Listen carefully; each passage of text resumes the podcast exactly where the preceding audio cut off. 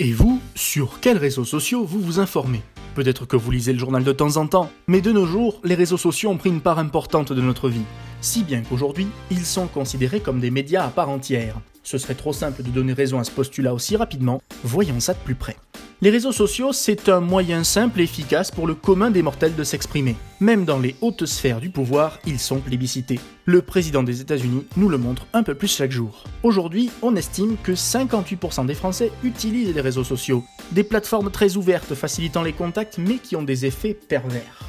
De l'employé au cadre, de plus en plus de gens s'en servent pour communiquer entre eux, pour faire des achats, voire pour s'informer. Et c'est cette dernière utilisation qui pose problème. Quid de la véracité des infos? Sachant que tout le monde peut s'exprimer librement sur les réseaux sociaux, tout le monde peut diffuser ou même créer une information. Militants, lobby, entreprises ou citoyens, chacun peut ajouter son grain de sel. La quête de vérité est ainsi bien plus dure à mener.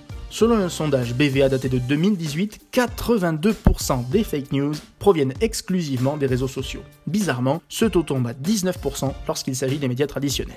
Mais alors, quelles seraient les solutions pour réguler le flux de fausses informations? Heureusement, les médias traditionnels sont présents sur les plateformes comme Twitter, Facebook, voire Instagram. Ils diffusent généralement du contenu de qualité, vérifié et authentique. Les pouvoirs publics ont pris conscience du problème et en France, la loi contre la manipulation de l'information a été promulguée en décembre 2018. Une loi qui présente certes des avantages, mais qui ne prévoit des réprimandes que pour les plateformes dépassant les 5 millions de visiteurs uniques par mois. Autrement dit, beaucoup de fausses informations devraient passer entre les mailles du filet.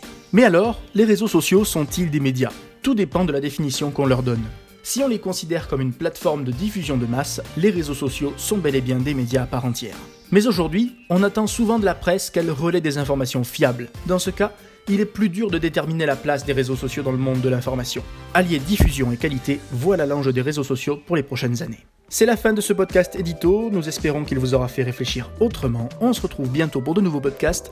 Prenez soin de vous et de vos proches.